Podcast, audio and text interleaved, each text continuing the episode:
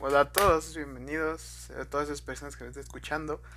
De nuevo otra semana más de un episodio de mi historia. Esta es una pequeña introducción solo para decirle rápido que desafortunadamente no pude conseguir el micro por mucho tiempo, lo pedí prestado, entonces puede que la calidad de cada audio varíe, pero no es tanto.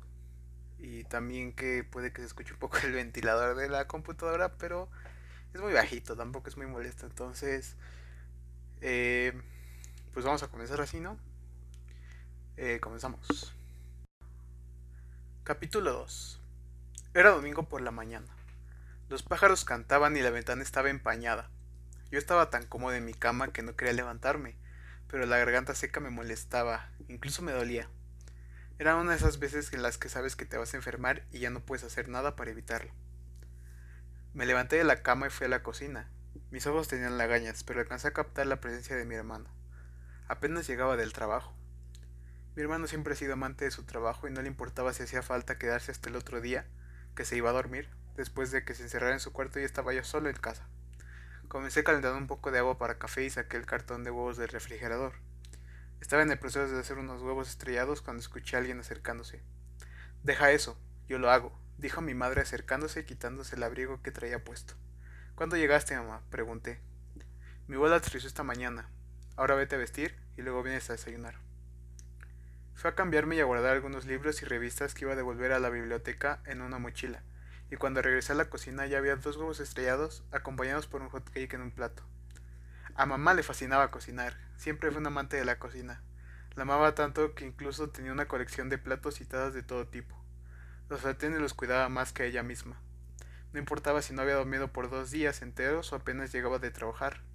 Ella siempre preparaba comida para quien tuviera hambre y algunas veces para ella también.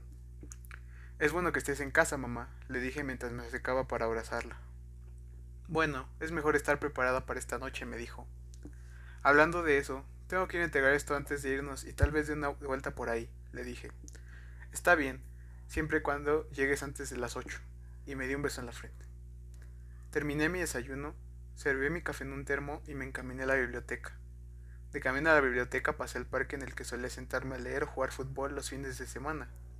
Me puse a leer la revista de arquitectura moderna que pedí en la biblioteca y no seguí mi camino hasta que terminé de leerla. Entregado los libros y con medio termo de café aún disponible, me escabullí por algunos callejones y me dirigí a un lugar especial.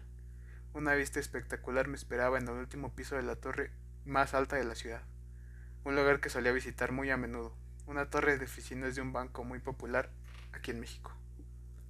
Cuando llegué a la entrada trasera del edificio, salté una barda y me escondí por un rato hasta que las voces cercanas cesaron. Hasta ese momento subí por las escaleras de servicio. Después de casi una hora de subir escaleras, al fin llegué y la sorpresa que me llevé cuando vi ahí a una cara familiar. Eh, ¿hola? pregunté. Esteban, ¿qué haces aquí? Me dijo la mujer que estaba sentada en el barandal. ¿Tú qué haces aquí? ¿Recuerdas quién te enseñó este lugar, no? Claro que sí, dijo soltando una risa. Por eso es que estoy aquí. Sabía que no podías irte sin antes venir acá. Bueno, adivinaste. ¿Me puedo sentar? Sí, ven, me dijo la mujer. Lucía era una niña un poco rara. Hablaba poco, pero decía siempre las palabras correctas. Solo eso y nada más, y creo que por eso me sentía seguro siempre que hablaba con ella. Lucía y yo tuvimos un romance por siete meses hasta que me dejó hace dos meses. Teníamos la tonta idea de que podíamos ser solo amigos y todo se arruinó cuando comenzó a salir con otro chico. Algo agresivo, pero se ve que le quería mucho. Lucía quería despedirse de mí. Siempre me guardó un cariño real. Ella siempre me decía lo afortunada que era por haberme conocido. Me consideraba como un chico muy dulce, divertido y cariñoso. Yo como de costumbre le creía y tenía la esperanza de tenerle en mis brazos para siempre o al menos por un largo tiempo. Hablamos de lo que vivimos, de cómo me sentía con el cambio que se avecinaba en mi vida y de cómo ella perdió al mejor hombre del mundo. No se rían, estábamos pequeños. En fin, en medio de las declaraciones no me di cuenta, pero me perdí en su aspecto. El olor de su cabello era lo mejor en ese momento. Cuando sonreía sus ojos se hacían chicos y su belleza resplandecía. Sus pestañas eran pequeñas y su nariz era pequeña, muy tierna y mientras hablaba me atacaba una nostalgia terrible. En un momento nos quedamos en silencio, solo mirándolos el uno al otro. ¿Sabes? Yo creo que eres muy linda, una mujer sorprendente, le confesé. Oh, hasta allá saltó una risa, yo era la de los cumplidos. Lo sé, lo sé, pero creo que esta es mi última oportunidad para decirte lo mucho que te quiero.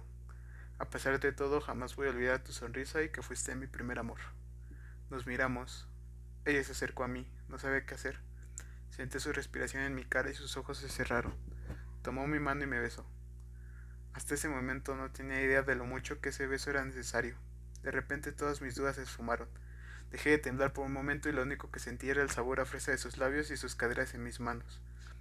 Mis ojos se cerraron por completo con el tacto de sus manos en mi cuello y en mi cabello. Un beso que duró más de tres minutos, pero se sintió como una eternidad. ¿Qué fue eso? pregunté aún sorprendido, pero con una sonrisa en la cara. Solo una buena despedida, me dijo mientras recordaba el aliento.